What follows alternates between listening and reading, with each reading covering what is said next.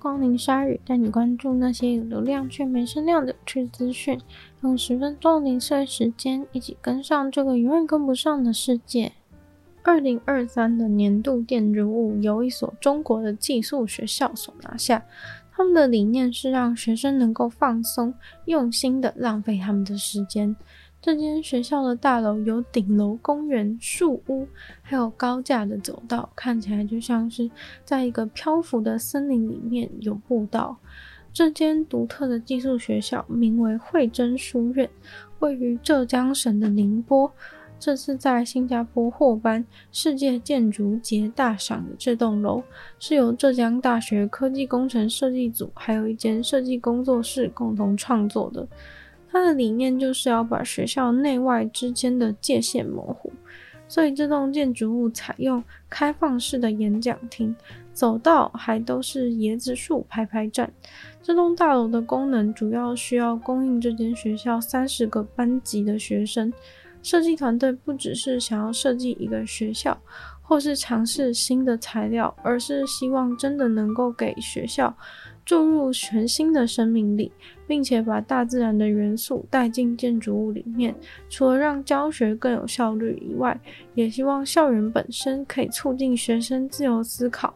校园要能够让学生解放压力，让身心灵都能发现教室外面的美丽。地震之后有可能会有余震，通常会发生在几小时后、几天后。但是你知道吗？现在有个新的研究认为，美国历史上最强大的地震，它的余震可能在两百年后都还在震。最近，美国一系列位于密苏里和肯卡基州交界的地震，被认为是来自于1811年和1812年，还有1886年的余震。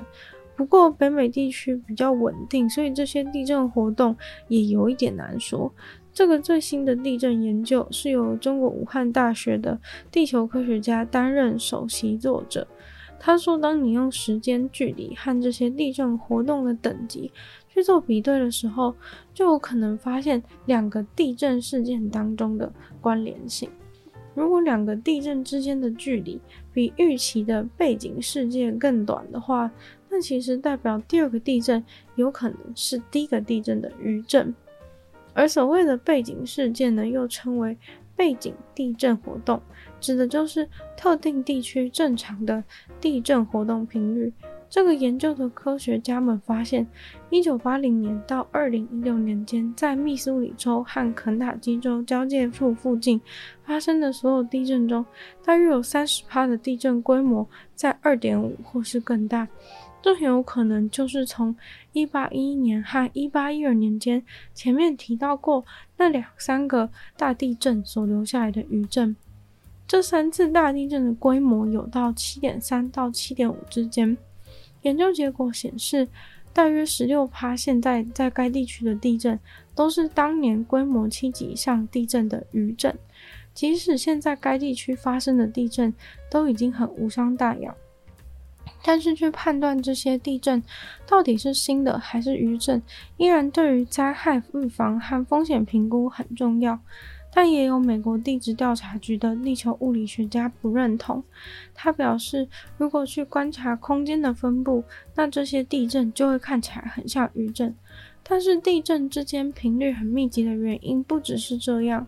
当然有可能是余震，但也有可能是新的地震。像是在小地震很频繁的地区，余震不需要太长的时间就会回到正常的速率；但是在没有什么地震活动的地方，余震序列就会感觉持续的非常的久，因为背景地震活动比较少，它就会一直默默的震下去。这一位地球科学家也表示，他曾经做过类似的研究，用电脑做大量的建模来分析新马德里地震带的活动。但是却得出了不一样的结果。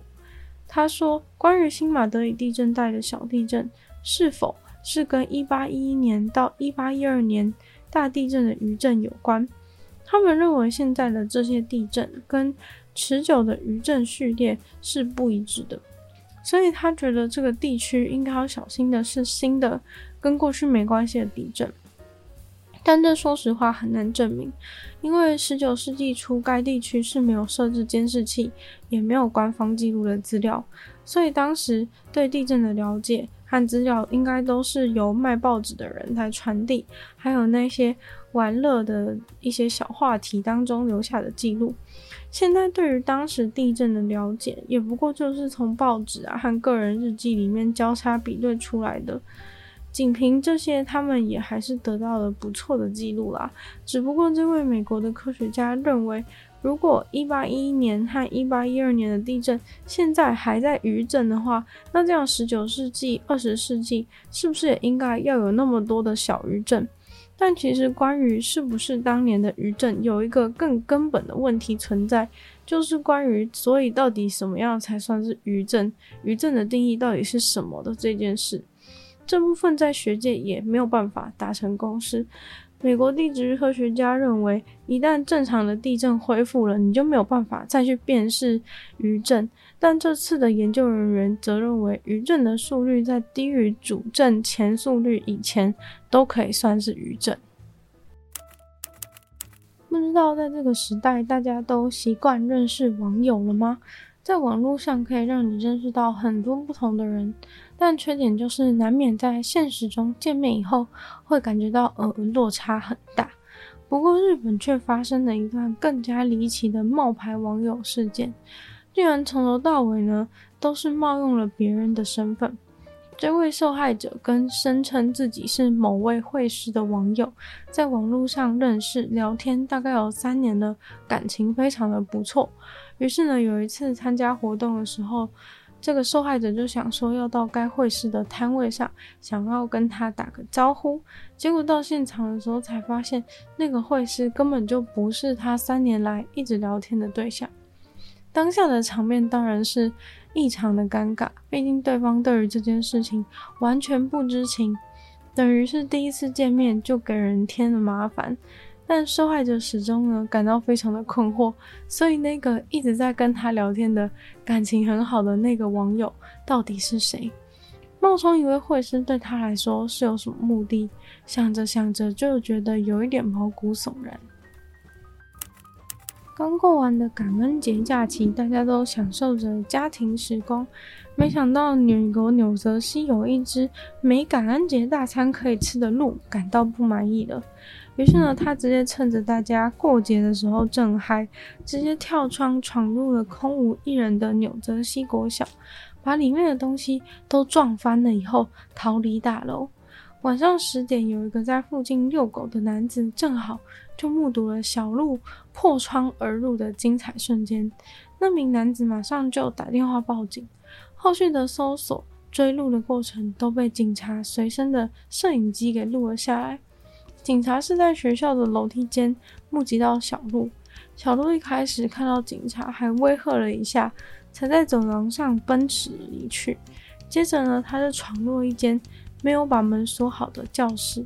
然后蹦蹦跳跳的爬上了书柜，把一些小东西弄倒弄坏，但也不太算很严重啊。